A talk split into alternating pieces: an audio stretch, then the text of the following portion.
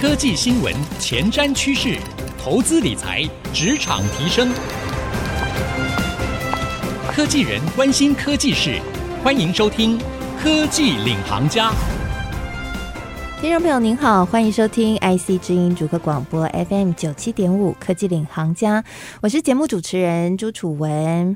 我们的听众朋友很多是科技业的上班族，科技业的上班族朋友平常生活工作应该脚步非常的紧凑哦，可能呢在工作这个忙完了，好像都觉得没有什么时间，只想要休息。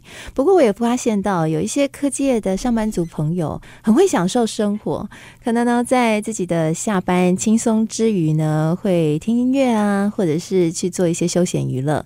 其中呢，还有人很喜欢阅读。其实呢，我自己也是很喜欢阅读的人哦。我觉得从阅读当中，可以让自己即便没有办法交到那么多的朋友，或者是说体验完全不同的人生，但是却可以透过一本书，就好像是把自己的世界都扩大了。阅读可以帮我们。带来很多不一样的思想的突破，甚至是让我们有不同的感受。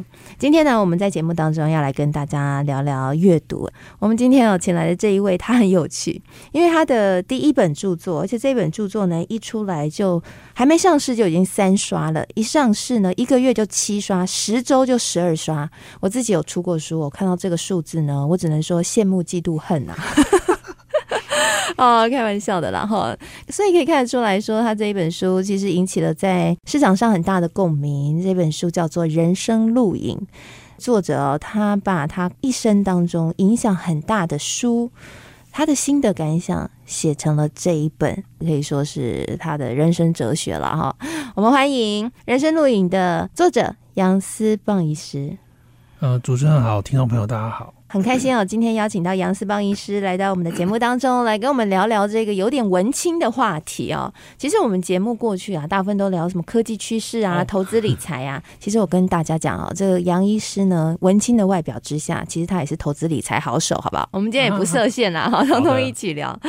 好，我觉得你这本书很有趣诶。其实从书里面看到你的经历，我觉得你真的是一个超级有趣的人。第一个有趣是曾经一年半之内自费环球演讲两百二十二场，而且足迹是不止在台湾，还有香港、美国、加拿大，是为了要讨论这个核电是否为台湾必要选项这样的一个公民议题。听说你为了自费这个演讲，卖了好多栋房子，呃，五间套房，没有到一栋。你的思想模式真的是很特别的人，很少会有人这样做，而且你你很早就退休了，四十几岁就退休了，算四十二岁可以不用。用闹钟把自己叫醒，为了工作这样。但是有时候其实更早起来，但是更早起来是去看自己想要看的书，这样是甘愿的。有点像是说，我们有时候喝浓茶或是喝浓咖啡是为了提神，可是当你到呃你的财务规划的状态，变成我喝咖啡跟茶不是为了提神，是为了品味生活。哦，就有一句话说哦。嗯，把我叫醒的不是闹钟，是我的梦想。杨医师现在应该就在这个人生 level，我想应该很多听众朋友会很羡慕你，因为你才四十几岁，你就已经在过这样的人生了。哎，你当初是呃为什么会做这样的一个决定？你是怎么一步一步走到现在这样的一个情况？我其实透过每一次的访问啊，有时候老实说是勾起更早以前的回忆。因为有时候我可能以为是哦，我二零零八年开始做某一件事，然后十年后、十几年后有相对余裕。可是我再回头想，可能是二零零四年或是二零零二年，我就已经接触到某一些书，它打开了我一些视野。我回想，我应该是大概二零零三前后啊，我就有买过郑弘仪大哥的两本书，《郑弘仪教你投资致富》，《郑弘仪教你看见未来》。那我这两本书各自读了七次之后，哇，七次啊，好认真！我还把里面错字跳出来，哦，蛮有趣的。所以你那时候看了那个书，我觉得开启了你的对投资理财的一个认识，后来你就执行了。就是说，先观念打底，那时候其实也没有钱，但是我觉得那个是一个必要的叠砖，一块一块慢慢叠起来，叠到一个程度，当我们手边有时候有多一点金钱可以运用的时候，我们才知道怎么做。才不会被别人牵着鼻子走。我记得郑大哥那本书，他就说：“哦，那个时候他的观念是获利二十趴就要出场，当然后来是比较保守，但我们后来知道说，好公司我们何必急着出场？不过那也是一个概念，就是让我们知道说，哎，获利了结的概念啊。然后你买卖股票、投资理财的时候，你要能够停损停利，哎，这个概念其实很重要的哈。同意，像那个譬如说我们讲高铁好了，高铁前一波疫情最严重的时候，高铁完全没有人，业绩就掉下来，股价也掉下来。那那时候也许有一些人他就是做短期的，他进去买，然后当他发现高铁的购票人数慢慢回笼。车站大厅慢慢热络起来，排班计程车慢慢变多的时候，哎、欸，也许这就是获利二十趴，你要出场。嗯、我觉得这句话就可以应用在这种情境。对，其实这让我想到了另外一本书，是我朋友写阿格丽写的《生活投资学》。他说，其实很多投资的标的都是你生活当中你就可以观察到的哦。是这本我也有买，啊，你也有买，这本印象非常深刻。这本是我那时候还在看诊的时候。嗯我还记得是在我家一楼客厅外面，我拆出来坐下来就一口气把它看完。我记得他就是用一个推着购物车在大卖场走动啊，你会拿什么商品，或者说你也可以观察最大多数人会拿什么商品。透过一些不同的书，真的可以开拓我们视野。我想这应该也是你很喜欢阅读的原因吧？听说你是个书痴啊，可以这么说。我有时候不好意思在节目中说我会去买哪一些罕见的书，因为我怕有一些比较精的二手书店老板搞不好就会抬价啊。或者是 哦，所以你会去找那种老书，然后经典的旧书来收藏吗？呃，我之前就有默默收藏一些早年政治人物的选举时候的文宣宣传品。哇！我看那个时候的人怎么写 slogan 的。嗯，那我如果说多吸收整理这些资讯呢，我就可以跟那个林玉胜当更好的朋友。OK，我目前 是说那文案的美的林玉胜嘛。我目前是连友。那我想说这种东西，我如果懂多一点呢，我有机会的话就可以跟他更深交。因为我自己对这个就有兴趣。哦，哦，你本身对文字是很有兴趣的，文案这种东西，文案 OK，哎那蛮有趣，因为你是理工科背景，但其实这些是属于比较社会组，然后是像我们说中文系会去做的事情，啊、还是说你在求学期间，你其实就对中文啊这些是很有兴趣的？可以这么说了，其实就是因为念大学的时候比较苦闷嘛，你念大学最基本对我来说，你就是要毕业。应付考试之余的时间，我确实去买很多像王毅家医师的书哦，嗯、他是重新诠释一些中国古典，嗯，或者是黄春明老师的小说，或是东方白的小说。确实很多时间是花在这里。嗯，我看你书里面还提到说，你甚至还会在自己有空的时候，还会北上到书店去买书，然后买到跟书店老板变熟，跟出版社老板。啊，出版社老板，书店也有，对对对，是是是。出版社那个时候是前卫出版社的老板林文清，他们那个时候办那个年度的特卖会啊，我记得我是带两个行李箱上去买。重复的，譬如说小说哈，对因为特价嘛，我就同一本我就买三本五本，哇！所以一卡皮箱可能同一本书是好几本。嗯、那其实放在家里，我家人会有意见的。那些书我都处理掉送出去了。什么时候送呢？就是我环岛演讲的时候，有时候去偏乡小学。对，有一次我记得我去六龟国小，我是坐高铁，我记得要从台南站出来，坐计程车一个小时才能到那个学校。那我就是鬼卡培训啊，都是我当年买的。我手上有多的书，小朋友举手抢答，我就送书送书送书，全部送出去。那一场我没有拿讲师费、交通费自付，送书送一万五千块的价值，可是我很爽。回馈社会的心，回馈社会，对，现在只是放大这个幅度而已。其实我从认识你开始，我就觉得你是一个非常致力于公益的作家。我们前阵子办那个二手书义卖，捐款弱势儿童嘛，然后杨医师呢一来这个竞标的时候就直接出一千，然后大家都吓得都不敢动了。没有，就医师真的很可爱了。这是一个锚定效应啊，因为我觉得为什么不是两千或是五千呢？因为我觉得这样就增加人家的负担。Oh. 那我认为一千块对这些有心要做一点公益的朋友来说，不会是负担呐。对啊，其实有一点在引导大家。把这个锚定效应做出来，哦、对，蛮蛮感谢你的锚定效应啊！后来我们那一场也是募了两万多块吧，哈、哦，就是捐给弱势儿童。哎、欸，那我自己蛮好奇，想问你，你的阅读习惯是从什么时候培养而成？因为像你自己当医师啊，过去要念的教科书很多哦。对，你知道有时候看书已经念书已经念到头都晕了，很少人会想要再花时间再阅读。没有错，你自己是从什么时候开始养成阅读习惯，发现阅读的美好？哦，我觉得您这个问题问的非常非常好。这个问题让我回想哦，我在医院因为有当见习医师、实习医师、住院医师那几年，几乎没有什么时间看跟医院无关的书，因为你在医院就是要看病历嘛，下课可能要看报告，所以你几乎没有时间，你剩下时间大概就睡觉了。那再往前推推推，我觉得推到大概七岁了，七岁那时候已经学会注音，所以有一些世界名著啊，那如果有注音版本，我看得懂。那对我来说，就是里面只要有城堡、有公主、有冒险、有宝剑、宝藏，就很有吸引力。嗯，你好像闭上眼睛就到另外一个世界去，然后你会把那个主角用自己套进去。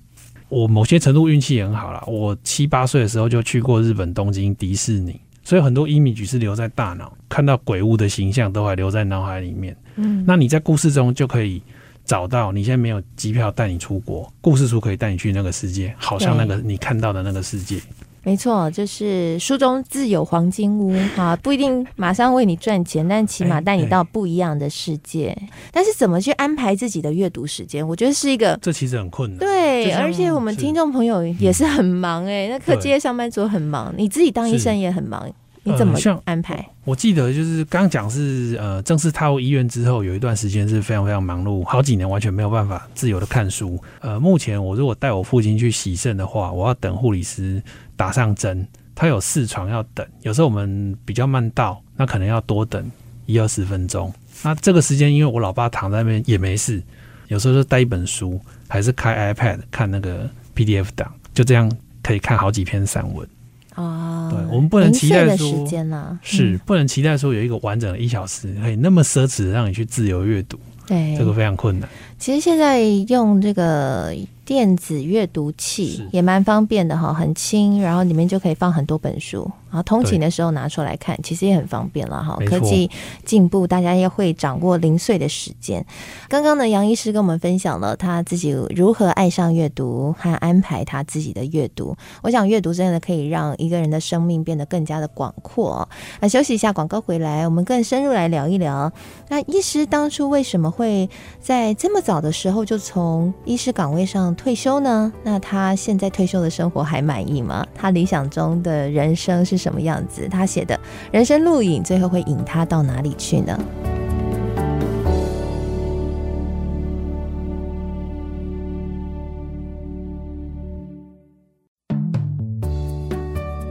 欢迎回到科技领航家，我是节目主持人朱楚文。今天在节目当中为各位邀请到的是《人生录影》这一本书的作者杨思棒医师，来跟我们一起聊聊怎么透过阅读丰富了自己的人生，而这些阅读又怎么样让他建构出他的人生哲学，为他引出未来的一条路。而这条路可能很多听众朋友会很羡慕啦，因为呢。或许是他很喜欢阅读吧，所以他很早视野就打开了；也或许是他真的很努力，四十多岁的时候就已经功成身退了，已经退休，开始过起自由自在的生活。我想问一下杨医师啊，你当初为什么会选择这么早就从医师岗位上面退休？其实有又是有一点不得已啦，就是那个时候我父亲他身体的状况哦，已经。衰败到一个程度，就是变成是要固定洗肾。嗯，他等于是从当了八年的末期肾病的病人，我们大概知道说到某一天开始就要变成常规洗肾的病人。我已经等于是要面对这段过程。那我老妈同时又有八金森，那我等于是他们有什么状况，我要随时处理。那如果我经营诊所，我也是要病人有上门，要几分钟之内把他的病处理完。那变成我不能。三者同时都做到，我就取舍嘛。那最后我是选择说，过往那些老病人，我就介绍给附近的认识的朋友的诊所。我说你可以找谁？你在这个县市可以找谁？我觉得这些人也是找得到医生，找得到连我也放心的医生。嗯，那我父母有状况的话，我等于是可以及时处理。那我认为这个 balance 是比较好的。嗯，了解。退休之后，人生有很多时间都需要规划哦，自己规划。你觉得现在人生还满意吗？你一天都怎么过？欸、呃，一天怎么过？这个问题问的太好了。像二四六的话，我父亲要固定洗肾嘛，哈。那我母亲的话，她可能有固定她的回诊日，或者说她要去看疼痛科门诊。对，大概他们两位的时间啊，我简单算，占一个上班族一半以上的照顾时间。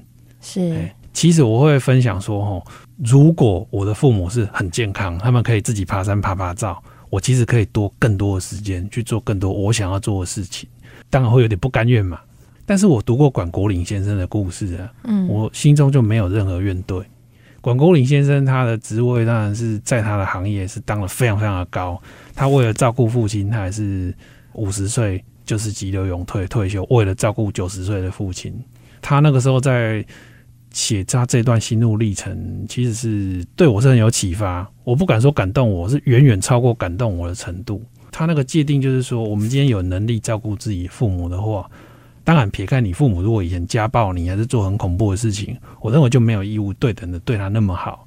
但是如果你父母以前对你是一个平均水准以上的照顾的话，你今天有能力，你回过头来用比较高规格的方式照顾他，我觉得这是人子的义务啦。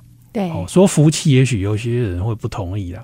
但是我觉得这个是自己的课题，自己可以尝试把这份功课写好。嗯，所以其实阅读也帮助你去转换心态，因为毕竟长照也是一件很不容易的挑战啦。是会让人的心理素质变强健，你会知道说你可以怎么样换角度看事情。嗯，你会知道说遇到有一些状况的话，不要用倒霉或者是说报应还是因果去错误解读自己的。难堪的状态，嗯，哎，这个有很多都是偶然的。偶然的话，就是说你的心理素质强健，你知道别人怎么做，比较花少一点点力气，跟不用觉得有愧疚感，就把一段照顾把它照顾好。哎，那我蛮好奇的，就是现阶段哦，其实你同时面对着挑战，来自双亲的长照，就照顾的责任。同时，你也已经达到了人生某种的成就了哈。不管说在被动收入上面，财务自由已经达到了，或者是呢，诶，现在出书其实也销售量也很惊人哈。现阶段你对自己的期许是什么？你的接下来的人生，你想要走往哪里去？哦，是主持人这个问题，在回答之前，我想要讲一个小小的故事哦。我打个比方，譬如说，我都举真人真事啊。呃，两个礼拜之前呢，我接到一所。高中啊，辅导室主任的来信啊，他希望我去跟他们学校五百九十位学生演讲。那我就回信跟他说，因为我要照顾我父母哦，没有办法去相对遥远的县市，但是我不想要让这个机会就消失哦。那我早先有一段影音访谈，有七十四分钟。如果这五百九十位同学愿意收看，然后写三到五百字手写回馈给我。让他们的心得跟我分享的话，一个人写我就回捐一本书，不是我的，好，是我去挑来的书哈，嗯，给这个学校的图书馆。如果一百个学生有写，我就捐一百本给这个学校。如果有五百九十位同学全写了，每个都感动不已，百分之百回馈手写心得，那我就捐五百九十本给这个学校。回到主持人问题是说啊，下一个阶段想要影响我身边。一样有这个财力的朋友去做类似的事情，只有我一个人做比较孤单呐、啊。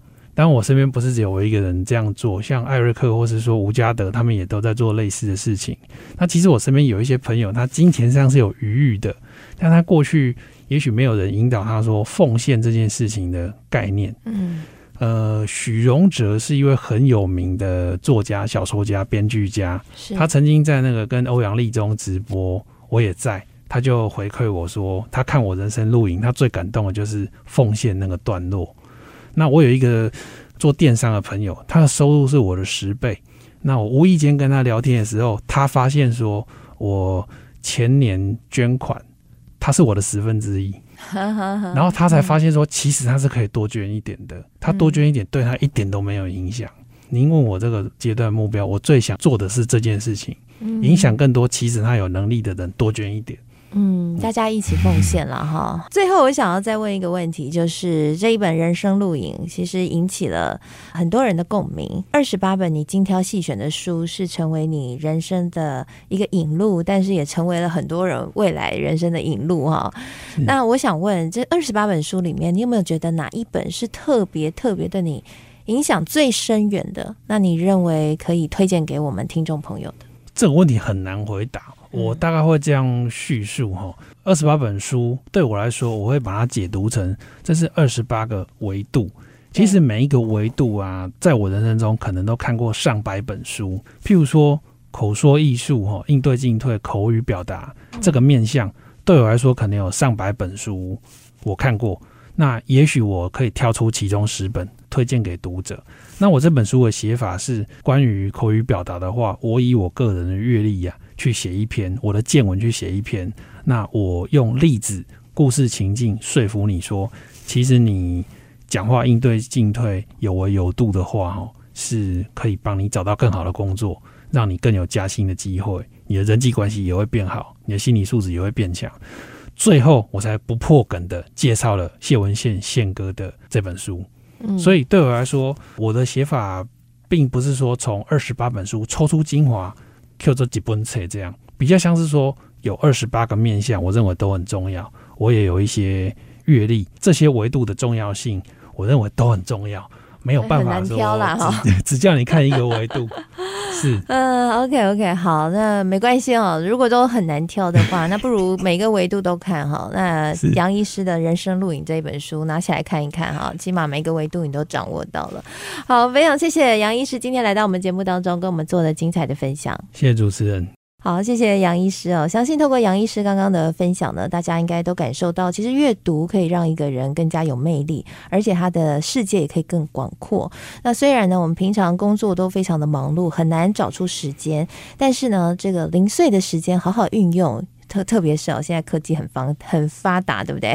大家可以呃在通勤时间啊，运用一些科技设备，那你就随时可以看个一篇两篇，都可以让你的脑袋活络起来，有一些不一样的思考，让你的人生可以更丰富。所以就鼓励大家阅读啦。那我们现在的节目呢，除了会在 IC 之音主客广播 FM 九七点五播出之外，也会同步上到 Apple Podcast 和 Spotify。所以邀请您可以上到 Apple Podcast 和 Spotify，搜寻科技领航家，就可以随选随听我们所有的节目了。同时呢，在今天节目播出之后，我也会将杨医师精彩的分享以及我的心得感想写成一篇采访笔记，放在我的脸书粉丝团，搜寻财经主播主持人朱楚文就可以看得到喽。谢谢您今天收听我们的节目，希望节目对你能够有所帮助了。我是楚文，我们下次再会喽，拜拜。谢谢，拜拜。